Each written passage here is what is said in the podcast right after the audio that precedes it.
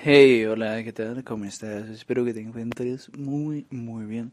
Yo soy La Razón y la Voz y te doy la bienvenida a una emisión más de tu programa La Razón de la Voz en su edición, ahora sí, 43. A veces tengo lapsus con la numeración de los de los capítulos, pero ahora sí estoy seguro que es la número 43. La vez anterior dije que era la 43 y era la 42. Discúlpenme, mía culpa. Me equivoqué, hasta lo mejor es fallamos.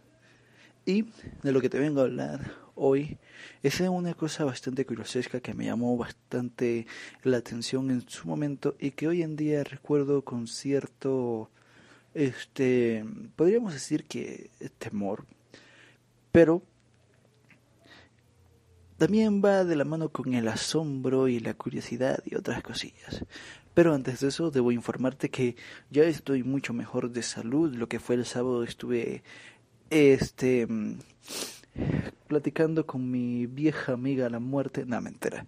Este sí, estuve bastante mal, estuve bastante enfermo, tenía unos dolores de cabeza horrible, el cuerpo lo sentía así como que si me hubiese pasado por encima un tren.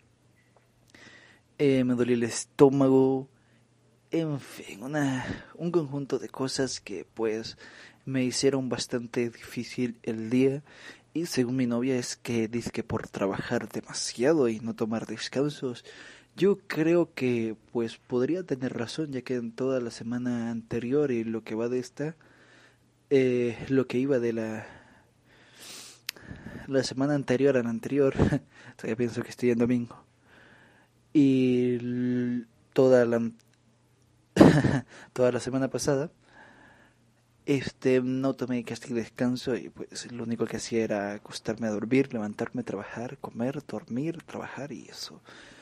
Y así estuve toda la semana. Y bastante atareada, bastante ocupada y a lo mejor eso sí que me pudo haber afectado en mi cuerpo.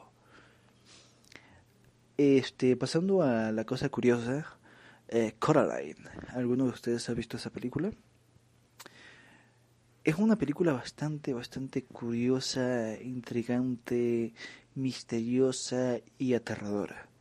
Bastante aterradora por todos los simbolismos que tiene, por todo, el, por todo el mensaje que transmite, por todo su conjunto en general es aterradora. Es una película que después de que la terminas de ver, te deja pensando. Te deja una sensación extraña en el cuerpo y no puedes dejar de recordar lo que viste. Eso es una buena película de terror. Yo, cuando compramos esa película, mis padres y yo, pensamos que era una película para niños y la vimos todo en familia este fue algo fue un grave error debido a que mi hermano menor tuvo pesadillas mi hermana pues a mi hermana le gustó bastante pero dejaron de gustarle las muñecas con ojos de botón. Yo personalmente nunca fui fanático de las muñecas por el simple y sencillo hecho de que siempre me han parecido cosas espeluznantes. Este no me agradan para nada las muñecas son bastante este, feas, podría llegar a decir.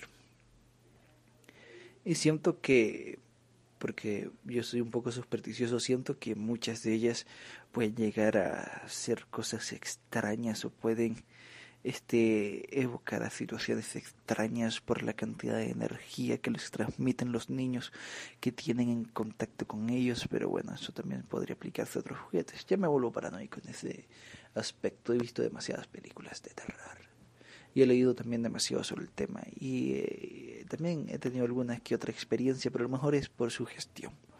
No lo sé. Volviendo a Coraline, es una película artísticamente impresionante, es bellísima, es una obra de arte, una obra maestra. Logra sugestionarte, logra hacerte sentir mal, logra hacerte sentir lo que siente el personaje principal, logra hacerte sentir empatía por los padres a la vez que sientes que te sientes identificado con el personaje principal, lo cual es bastante curioso y creo que no es fácil de lograr. Es una película que me fascina en muchos aspectos. su ambientación, la creación de los escenarios, la presentación de los personajes, la música. Y esos momentos en los que no hay nada de música y que simplemente es ambientación natural, entre comillas. Es fascinante. Es una película con tanto detalle que es casi difícil creer que exista, pero ya está. Otra cosa bastante curiosa es que la mayoría de las personas crean que es una película para niños a primera vista. Y es que ya desde el intro, ya desde los primeros minutos de la película, te das cuenta de que no es así y es bastante aterrador. Es escalofriante ver cómo esas manos mecánicas fabrican, confeccionan esa muñeca, la manera en la que lo hace es perturbador. Simplemente perturbador. Esta película busca hacerte sentir extraño. Y fantástico, lo logra. Es una de las películas, una de las mejores películas que he visto jamás. Y bueno, te venía a comentar acerca de Coraline y cómo es una de las mejores películas del cine de terror y cómo puede parecer tan algo tan como algo tan inocente puede tornarse tan oscuro. Ah, otra cosa, otra curiosidad que quería comentarte acerca de esta película es que el director basó la historia de Coraline en una experiencia que en algo sucedido en su pueblo de origen. Algo similar sucedió en su pueblo de origen.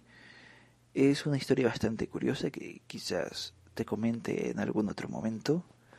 Este anda un poco escaso de tiempo, así que pues iré dejando este podcast por acá. No sin antes comentarte que la este sábado habrá un evento bastante interesante y curioso eh, cercano por acá, bueno, por acá no, en, en Morelia. Este, y trataré, trataré de ir con, con mi novia y grabar un podcast allá. Si el podcast de este domingo no trata sobre este lo que les comentaré el sábado, Twitter el sábado, si no trata sobre eso, pues ya sabrán que no fui.